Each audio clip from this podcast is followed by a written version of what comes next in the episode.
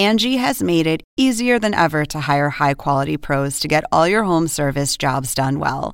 Just bring them your project online or with the Angie app, answer a few questions, and Angie will connect you with local pros who match your specific needs. Or book a service instantly at an upfront price. So join the millions of homeowners who use Angie to care for their homes and get your next home service job done well.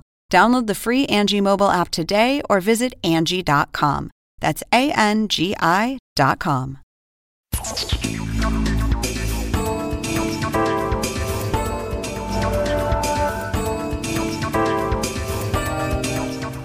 Hola, ¿qué tal? Soy Andrés Oppenheimer. Gracias por estar con nosotros y un fuerte abrazo a todos ustedes que están lidiando con este flagelo del coronavirus y especialmente a todos los policías, las enfermeras, los médicos, todos aquellos que están en la primera fila de esta lucha contra esta pandemia que tanto nos está afectando a todos ustedes, los médicos, las enfermeras, los policías. Ustedes son los verdaderos héroes de este momento. Al igual que la semana pasada, hoy estamos transmitiendo desde un set improvisado en mi escritorio, que como les decía la semana pasada es mucho más pequeño de lo que se imaginan, para mantener la distancia social que se nos está exigiendo a todos. Tenemos que innovar, tenemos que experimentar, tenemos que seguir adelante, no hay otra, hay que seguir adelante. El programa de hoy vamos a hablar sobre cómo va a cambiar el mundo después de esta pandemia del coronavirus. ¿Va a aumentar la brecha entre ricos y pobres o por el contrario va a haber una mayor intervención de los estados para igualar un poco las cosas? ¿Se viene un crecimiento, un aumento de los nacionalismos y los populismos o al contrario? ¿Y cómo va a afectar esta crisis a América Latina? ¿La va a afectar más o menos que a Estados Unidos y a otros países ricos? ¿Y cuándo va a terminar todo esto? ¿En dos meses? ¿En tres meses? ¿En seis meses? En los últimos días he hablado de todos estos temas con varios expresidentes y varios economistas internacionales que están, muchos de ellos, alarmados por la falta de una respuesta global a un problema global. El mundo ha tenido muchas crisis. Hemos tenido la crisis de las Torres Gemelas en 2001, la crisis financiera del 2008, hemos pasado por varias crisis, pero esta es la primera vez en que no hay una respuesta global, por ejemplo, de los líderes de los jefes de Estado del G20, el grupo de los 20, a un problema global. Sí, claro, los jefes de Estado del G20 tuvieron una reunión virtual el, el jueves 26 de marzo y hablaron un rato y quedaron en combatir eh, la crisis del coronavirus, pero no sacaron nada concreto, ni siquiera un plan, ni siquiera una medida concreta. Estamos en un sálvese quien pueda. Hoy vamos a tener con nosotros al expresidente de Chile, Ricardo Lagos. El doctor Lagos es un referente para muchos. Es un hombre de izquierda, del Partido Socialista de Chile, pero una izquierda moderna, globalizada, que jugó un rol clave en bajar la pobreza en Chile a un nivel más bajo que ningún otro país latinoamericano en las últimas décadas. Después de hablar con el doctor Lagos, vamos a hablar con uno de los economistas más conocidos de Harvard, el doctor Ricardo Hausman, un economista internacional. Le vamos a preguntar cómo va a afectar esto a mediano y largo plazo a América Latina.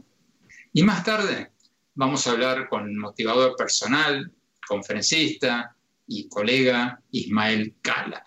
Él está proponiendo convertir esta crisis en una cuarentena positiva, lo que él llama una cuarentena productiva. Le vamos a preguntar qué significa eso y qué hay que hacer para lograr una cuarentena productiva. Bueno, empecemos con el tema del que hablábamos al principio. Vayamos a Santiago de Chile a hablar con el doctor Ricardo Lagos, expresidente de Chile. Doctor Lagos, muchas gracias por estar con nosotros. Doctor Lagos, ¿Hasta qué punto cree usted que esta pandemia del coronavirus va a cambiar el mundo tal como lo conocemos? ¿Usted cree que las cosas van a volver más o menos a su normalidad o que vamos a ver un nuevo orden mundial bastante diferente al que conocemos? Lo grave es que junto con la crisis va a haber también una fractura económica muy grande como consecuencia de la crisis. Ha sido frecuente, Andrés, escucharlo en estos días y comparar que esto va a ser igual o peor que la crisis del 2008, la crisis financiera que devino en crisis económica. Pero hay una diferencia que me parece muy importante subrayar. Esa crisis se fue desarrollando a partir de la quiebra de Lehman Brothers, septiembre de 2008, y el sistema financiero lentamente fue complicándose y afectó a la economía real. Ahora no. Ahora, cuando se establece la cuarentena, está afectando directamente a la economía real, de inmediato.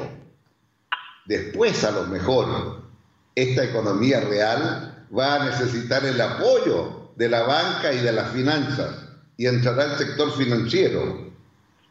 En consecuencia, lo que estamos viviendo hoy es de una inmediatez que no conocíamos en el pasado. Cuando a usted le dicen hubo 22 millones de cesantes en 2008, sí es cierto, pero esos 22 millones llegaron a ser 22 millones después de cuánto? 5, 6, 8 meses. Ahora le dicen, van a llegar a 25 millones. Sí, pero esos 25 millones, cuando llegó la cuarentena a un país, se produce de inmediato. Entonces, ¿usted cree que la crisis va a ser más dura que la del 2008? Claro, porque es inmediata. Cuando tenemos la cifra de los millones de desempleados, que son 22, y ahora le dicen van a ser 25 Claro, pero es que los 25, cuando llega al país el, virus y hay cuarentena, inmediatamente están los desempleados. Entonces, la inmediatez hace de la economía real, hace que esta crisis sea más grave que la anterior porque es inmediata. Los efectos se cumplen ahora, hoy. Y eso yo creo que es el primer tema muy, muy, muy fuerte.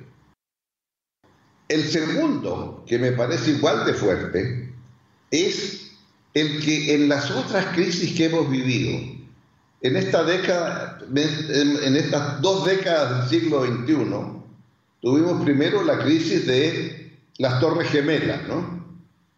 Bueno, pero la crisis de las Torres Gemelas y el ataque en el suelo americano y lo que pasó en Nueva York, en Washington, etcétera, todo eso se transfirió al Consejo de Seguridad de Naciones Unidas.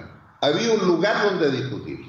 Cuando después viene la crisis económica, la del 2008 que estábamos hablando, fue el propio presidente Bush, fíjese usted, que dijo no es suficiente el G7, necesito ahora el G20, necesito que los países económicamente importantes del mundo más subdesarrollado, como se decía antes, le hace China, le hace la India, le hace Sudáfrica, etcétera, estén. Eh, en el caso nuestro, bueno, Argentina debe estar Brasil y debe estar México. Y nació el G20. Y toda esa crisis se discutió dentro del G20.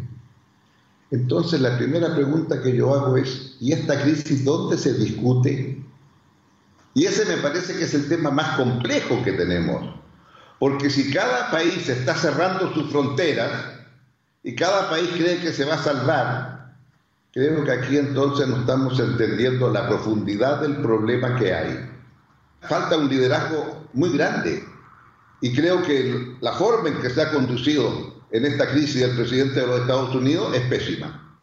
Entonces, doctor Lagos, estamos volviendo a una era de los nacionalismos. Estamos yendo hacia una desglobalización y un auge de los nacionalismos.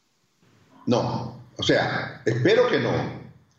Y espero que lo que se hizo la semana, algunos días atrás, cuando usando las nuevas tecnologías decidieron conversar en, el G20 y Saudi Arabia estuvo conforme en hacerlo, esa convocatoria que solicitó en su momento China junto con Francia, creo que fue el primer intento de responder. Decir, bueno, este G20, que es para discutir de temas económicos, sociales, bueno, hagamos de esto el lugar donde podamos discutir.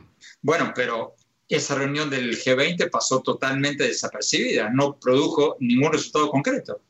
Bueno, pasó desapercibida efectivamente y los resultados que pasaron fueron niños, porque salvo decir que había que ponerle más énfasis, etcétera. Pero si no somos capaces de coordinar, entonces eh, creo que hay una titular que leí hoy día yo en un diario en que se decía que de alguien, Andrés Oppenheimer, no sé si usted lo ubica, entonces Andrés Oppenheimer decía, la crisis del coronavirus requiere una respuesta global. Sí, señor, usted tiene razón, requiere una respuesta global. Y lo que ahora no estamos viendo es esa respuesta global. Nos están pidiendo un corte. Quédese con nosotros, por favor, doctor Lagos. Vamos a un corte rápido. Cuando hablamos, quiero preguntarle si vamos a una nueva guerra fría entre China y Estados Unidos. No se vayan, que volvemos. Gracias por seguir con nosotros. Estamos hablando con el expresidente de Chile, Ricardo Lagos, un hombre de izquierda del Partido Socialista, de una izquierda moderna, globalizada. El doctor Lagos es abogado, doctor en economía, uno de los expresidentes latinoamericanos más escuchados a nivel mundial. Doctor Lagos, ya antes de esta crisis del coronavirus estábamos viendo un auge de los nacionalismos populistas. Trump en Estados Unidos, Boris Johnson en Gran Bretaña, Bolsonaro en Brasil, varios otros. Pregunta, ¿esta crisis, esta crisis del coronavirus, va a acelerar esta tendencia a los populismos nacionalistas o por el contrario va a producir otra cosa, una mayor solidaridad mundial?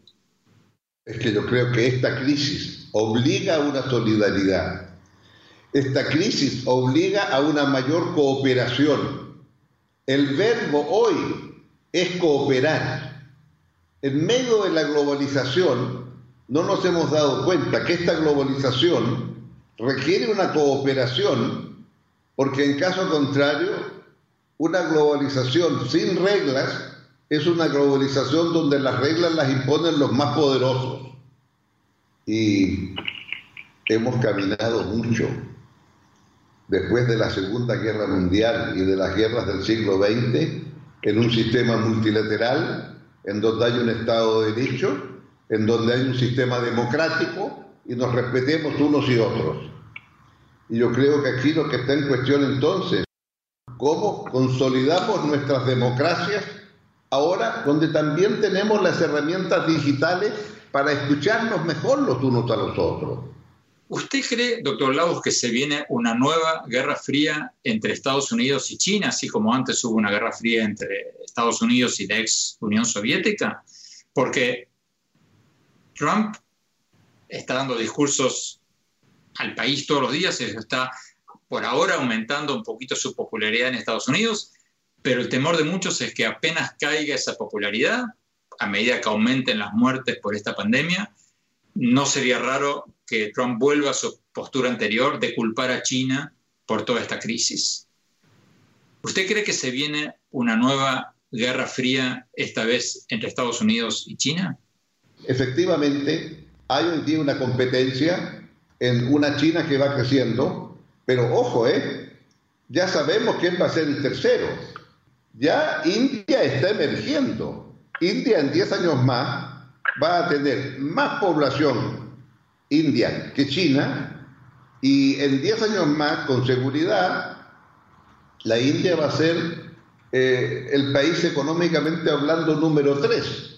Y América Latina, doctor Lagos, ¿dónde queda parada América Latina en toda esta crisis?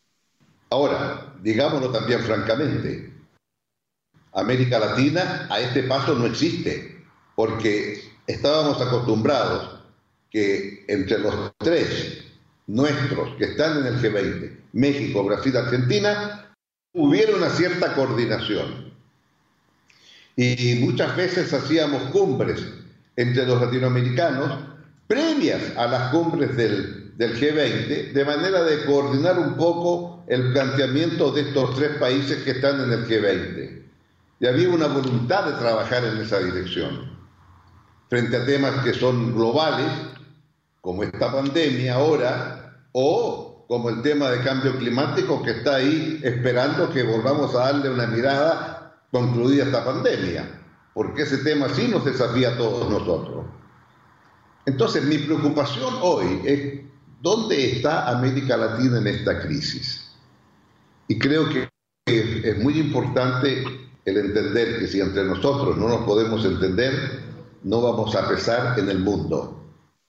Expresidente Ricardo Lagos, muchas gracias por su tiempo. Tenemos que ir a un corte. Cuando volvamos, vamos a hablar con el profesor de Harvard, economista internacional, uno de los profesores estrella de Harvard, Ricardo Hausman. Vamos a preguntar por América Latina. ¿Cómo va a quedar parada América Latina durante y después de esta crisis? Y después, Ismael Cala. No se vayan, ya volvemos.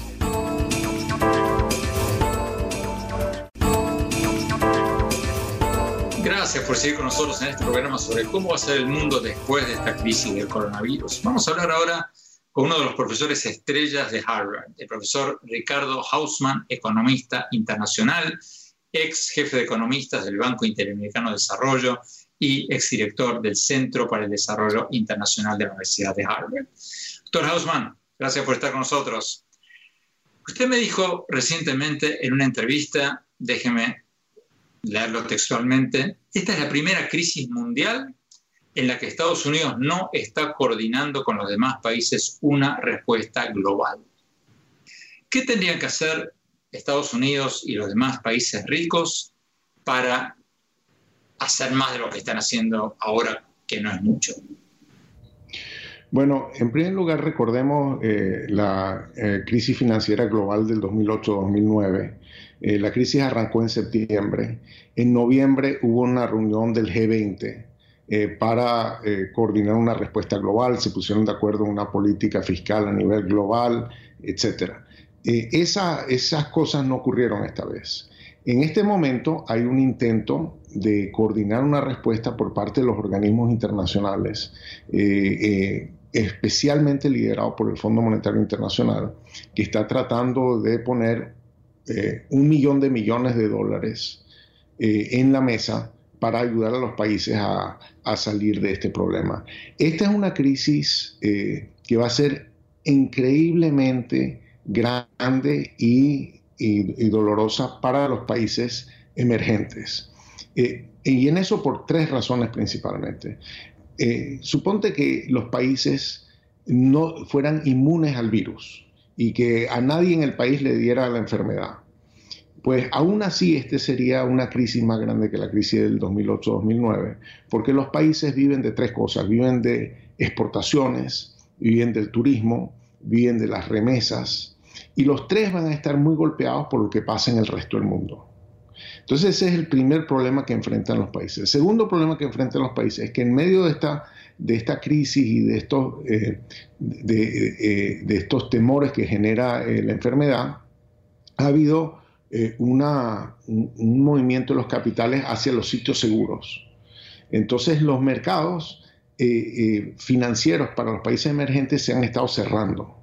Quiere decir que en el momento en que los países no pueden generar sus dólares por la vía de exportaciones, turismo, remesas, no los pueden pedir prestado tampoco. Entonces, estas dos cosas, aun si fueran eh, eh, inmunes al, virus, ya les hubiese generado una gran dificultad. Y encima de eso, los países tienen que tomar medidas para disminuir el ritmo en que se expande la enfermedad en sus países, lo cual les restringe su capacidad de producción, mandan a cerrar eh, universidades, escuelas, restaurantes, hoteles, etc. de modo que el nivel de actividad económica o los mandan a quedarse en sus casas, de modo que la gente no puede usar su trabajo para ganarse su vida. Entonces, todas estas cosas hacen que, que, el shock sea muy grande para los países y obviamente que tienen que tener acceso a financiamiento internacional para que puedan, como dicen, aplanar la curva del contagio. Pero ¿de dónde saldría ese millón de millones de dólares del FMI?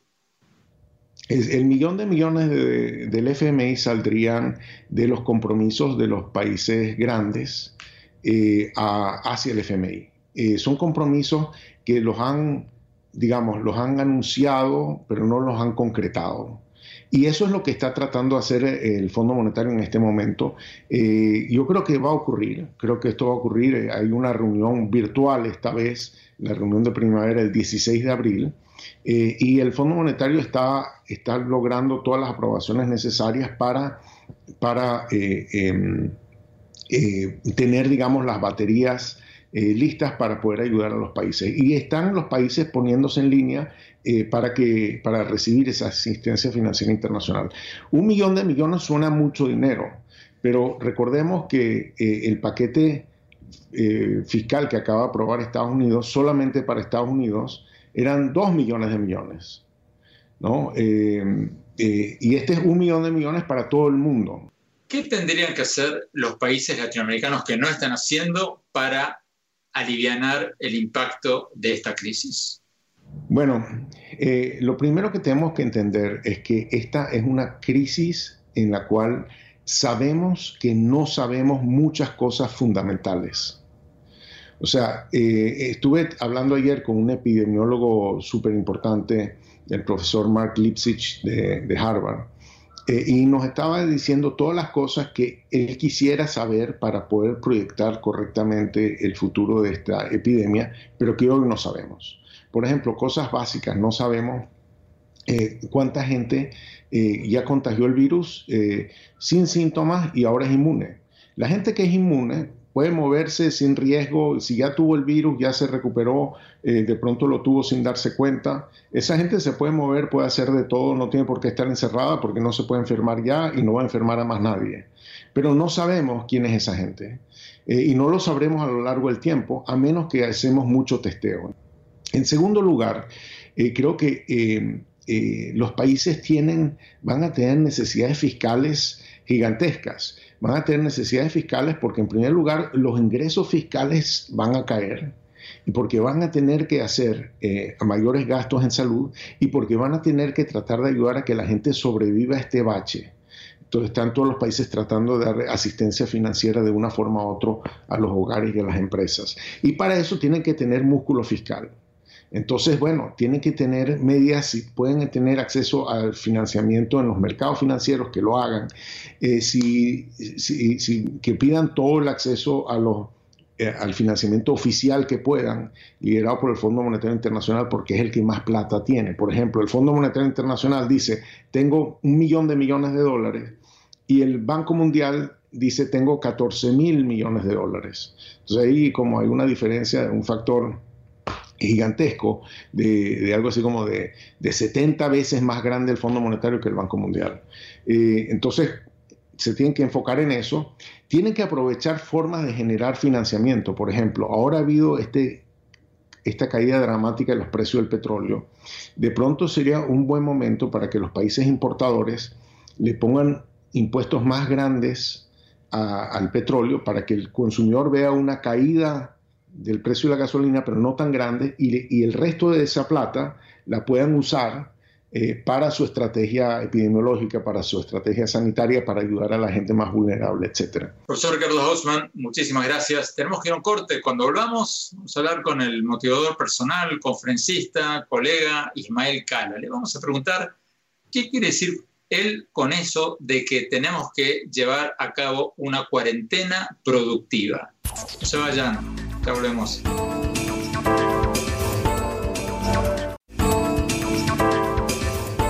Muchas gracias por seguir con nosotros. Tenemos con nosotros a Ismael Cala, el motivador personal, conferencista, colega. Ismael es una cara muy conocida, tiene nada menos que 3 millones de seguidores en Twitter, más de 3 millones de seguidores en Twitter, 2.1 millones de seguidores en Instagram y más de 1.7 millones de seguidores en Facebook. Ismael, Gracias por estar con nosotros. Gracias. Imael, vi en tus redes sociales que estás recomendando una cuarentena productiva. ¿Qué significa eso y qué tenemos que hacer para lograr una cuarentena productiva? Es un gusto hablar contigo y con la teleaudiencia de tu programa, Andrés. Sí, porque realmente siento que nosotros en este momento, obviamente, esta no es la crisis personal de nadie en particular y es lo primero que uno tiene que analizar. De las tantas crisis que me tocan a mí en la vida, esta, esta eh, bueno, pues no es solo mía. Es una crisis donde yo debo participar porque es una crisis prácticamente existencial, no solo sanitaria, nos está reestructurando de muchas mm, maneras, digamos. Entonces, cuando tuve la opción de decir qué voy a hacer con los próximos meses, donde ya la nueva norma va a ser el caos, un poco de incertidumbre o bastante incertidumbre, se me ocurrió esto de cuarentena productiva, positiva, creativa, porque es un concepto que nosotros podemos trabajar desde el interior y desde la capacidad de resiliencia que tenemos los seres humanos de no dejarnos vencer por la adversidad, por el imprevisto, por los obstáculos. Y es simplemente implementar, Andrés, una serie de estrategias desde un pensamiento creativo, el tema de la salud mental, física, que se puede hacer en casa porque es el lugar donde nos toca convivir ahora 24 horas todos los días. ¿Cuáles son esas estrategias? El primer pilar viene obviamente con la salud, porque sin salud nuestro sistema inmunológico se deprime y de hecho la preocupación más importante que los seres humanos deben tener es que si el virus del miedo se instala en nuestro cerebro y nosotros, el sistema nervioso central se contrae, se colapsa por la posibilidad no solo del contagio real con el virus, sino también de la, la, pandemia de información, ¿verdad?, que tenemos alrededor, nuestro sistema inmunológico obviamente baja sus defensas. Entonces, nosotros tenemos que manejar el miedo como una emoción normal, natural, pero trabajarla. Lo básico, respiración. Andrés, a nosotros no nos enseñaron en las escuelas de niños que tenemos la posibilidad de quitar el piloto automático de nuestros pulmones que respiran prácticamente desde su programa más instintivo y primitivo. La meditación y la respiración consciente desde el punto de vista neurocientífico puede revertir desde un incipiente ataque de pánico o puede incluso revertir una emoción como la ansiedad y calmar tu sistema nervioso central. Estamos hablando de elementos neurocientíficos como por ejemplo cuando uno se siente que está en desasosiego, sientes tus manos medio temblorosas, sientes sudoración, esas son señales críticas de que estás en estrés, que estás eh, justamente en ansiedad. ¿Qué puedes hacer? Quito el piloto automático de los pulmones y yo inhalo. Ah y exhalo con el doble de tiempo de la exhalación, haciendo este suspiro de alivio que a todos nos va a recordar que se produce de manera espontánea cuando tenemos una crisis, un problema, y de momento esa crisis se soluciona y todo el mundo hace, sin pensarlo, hace, ah, ya, se resolvió el problema. Entonces, esta técnica es un hackeo neurocientífico a nuestro sistema nervioso central. Ok, aprender a respirar. ¿Qué más? El segundo, gratitud. Desde Martin Seligman, que es el pionero de lo que hoy en muchas universidades existe. Él comenzó con esto en la Universidad de Pensilvania, que se llama psicología positiva y que a diferencia de la psicología patológica o clínica, no estudia al cerebro la mente enferma, sino al cerebro sano, promedio. La gratitud está demostrada en todas las investigaciones que es lo que pone a las personas en una mentalidad que no es negativa. Porque nuestro cerebro tiene algo que los neurocientíficos han estudiado que se llama el negativity bias o el prejuicio a la negatividad. Y viene de nuestra herencia del cerebro primitivo cuando teníamos que realmente estar en amenaza constante porque vivíamos en la sabana africana o desprotegidos, sin techo y estábamos entre fieras. Entonces, obviamente, hoy no tenemos esos peligros, pero nuestro cerebro sigue existiendo con ese, cerebro primitivo que tiene también esa posibilidad de hacernos defender. ¿Qué debemos hacer? Debemos entender que hay que actualizar el cerebro. ¿Y cómo? Con pausas reflexivas, afirmaciones de gratitud. Todos los días al levantarnos, nosotros debemos por lo menos contar cinco razones concretas y sentirlas desde el corazón por las que podemos dar gracias en ese momento, en ese instante. Eso inmediatamente cambia la neuroquímica de tu cerebro porque no se enfoca en lo que no tiene, no se enfoca en el peor de los escenarios, se enfoca bendiciendo lo que ya tengo, lo que ya soy y lo que puedo celebrar en mi vida.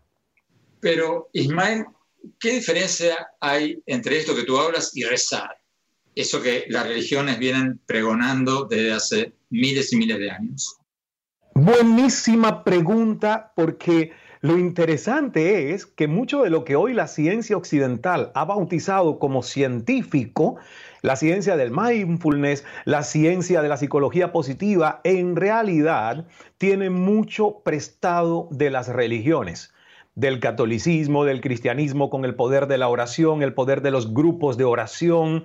Entonces, claro, para darle el, espacio más de evidencia científica, se le despojó de todo ese ropaje místico, esotérico y religioso, pero al final, por ejemplo, Andrés, mucho de lo que nos dice el mindfulness, estoy hablando de los científicos en las universidades, como el laboratorio de mindfulness de la Universidad de Miami, con quien tengo una alianza, esto ya también el budismo lo había dicho. La práctica de gratitud está en todas las religiones prácticamente. El tema de la oración incluso está comprobado en estudios por las universidades que tiene similar efecto al de la meditación neurocientífica. O sea que orar está entregando tu carga pesada a un bien mayor, a un Dios, a alguien que en ese momento se convierte en un coach invisible y que te ayuda a despojarte de tanta carga. Entonces, la oración y la meditación neurocientífica son como primas hermanas y tienen similares beneficios.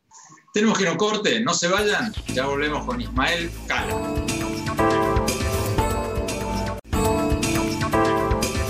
Muchas gracias por seguir con nosotros. Estamos hablando con el motivador personal, conferencista, presentador Ismael Cala. Le estamos preguntando sobre cómo lograr eso que él llama una cuarentena productiva durante esta crisis del coronavirus. Ismael, tú escribiste en un Twitter hace pocos días que hay que fortalecer el hábito de la lectura durante esta cuarentena, que eso es un hábito impostergable, dijiste. ¿Qué le dices a quienes están pasando buena parte de esta cuarentena mirando teleseries en Netflix o en HBO, en lugar de estar leyendo por lo menos un libro? Les digo que la crisis le pasará una cuenta y una factura muy alta, porque este mundo cambió y nunca será igual. Pero no soy pesimista, será mejor. Este mundo será mejor, pero tendrá un liderazgo de más alta conciencia. Y este es el momento de hacer una cuarentena productiva porque muchos de nosotros a veces no tenemos pausas en esa carrera desmedida por producir y mantener nuestro estatus de vida para leer lo suficiente. Y ahora estamos en casa. Entonces, a lo mejor, controlando la respiración, el nivel de ansiedad, nosotros podemos encontrar en la lectura que nos nutra el cerebro, que aprendamos más a conocer incluso neurocientíficamente el cerebro, en vez de estar viendo solo series a través de los sistemas de streaming y las plataformas, que está muy bien entretenernos. Pero aquí la opción de una cuarentena productiva es preguntarse, ¿en qué estoy empleando mi tiempo? ¿En crecimiento o puro entretenimiento. Porque créeme, Andrés, que cuando esta cuarentena termine y el mundo se reubique, serán los líderes que hayan uso, hayan hecho uso productivo del tiempo, los que no quedarán como fósiles dinosauricos en el nuevo orden de cosas del mundo. Ismael Cala, muchísimas gracias por esta entrevista. Tenemos que ir a un corte cuando hablamos mi opinión sobre el tema con el que abrimos el programa. ¿Cómo y cuánto le va a pegar la crisis del coronavirus a América Latina? No se vayan, ya volvemos.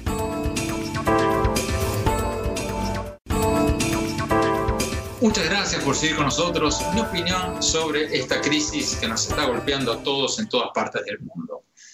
Yo estoy 100% de acuerdo con lo que nos dijeron nuestros invitados de hoy, el expresidente de Chile, Ricardo Lagos, y el profesor de la Universidad de Harvard, Ricardo Hausman, de que esta es una crisis global que requiere soluciones globales y que ahora no estamos viendo nada de eso. Al contrario, Estados Unidos, China, España, Italia, Rusia, todos están yendo cada uno por su lado, como si esta crisis pudiera resolverse por un país individualmente. Y para colmo, están echándose la culpa unos a otros. Estados Unidos cada tanto le echa la culpa a China, China cada tanto le echa la culpa a Estados Unidos. Como decían nuestros invitados, a diferencia de la crisis de las Torres Gemelas en Nueva York en el 2001, o la crisis financiera del 2008, esta es la primera crisis mundial, por lo menos en tiempos recientes, en la que no hay una respuesta del grupo de los 20 o del grupo de los 7, una respuesta coordinada para resolver un problema mundial. Es un error garrafal, o peor, es un error mortal, porque puede causar muchísimas más de las miles de muertes que ya está causando. Porque, como lo escribí recientemente en mi columna del Miami Herald, esto se va a agravar muchísimo cuando llegue de lleno a los países en desarrollo. En ese artículo cité una cifra escalofriante. Según un estudio conjunto publicado el año pasado por la Organización Mundial de la Salud y la UNICEF, casi 3 mil millones de personas, o sea, el 40% de la población mundial carece de agua o jabón o instalaciones básicas para lavarse las manos. O sea, el elemento más básico y necesario para salir de esta crisis. Escucharon bien, el 40% de la población mundial, casi toda esta gente en países de los más pobres en África, pero también en América Latina. Entonces, es absurdo que Estados Unidos y China y Europa no se junten para darle a esta crisis una respuesta global.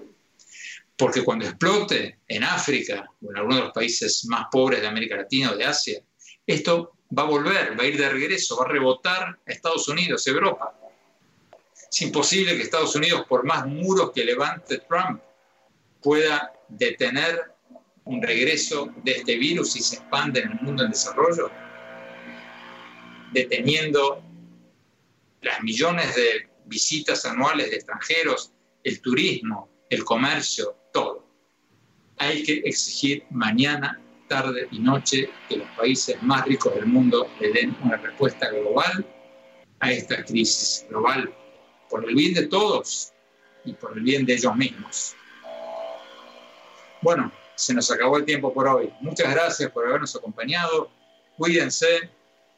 Si están aburridos por la cuarentena, los invito a mi blog mi blog sobre economía, política, tecnología innovación en el sitio web andresopenheimer.com, andresopenheimer.com y visítenos en nuestro Twitter, arroba Oppenheimer en nuestra página de Facebook, Andrés Oppenheimer, y ahora también en Instagram, en Andrés Oppenheimer Oficial. Gracias, cuídense, hasta la semana próxima.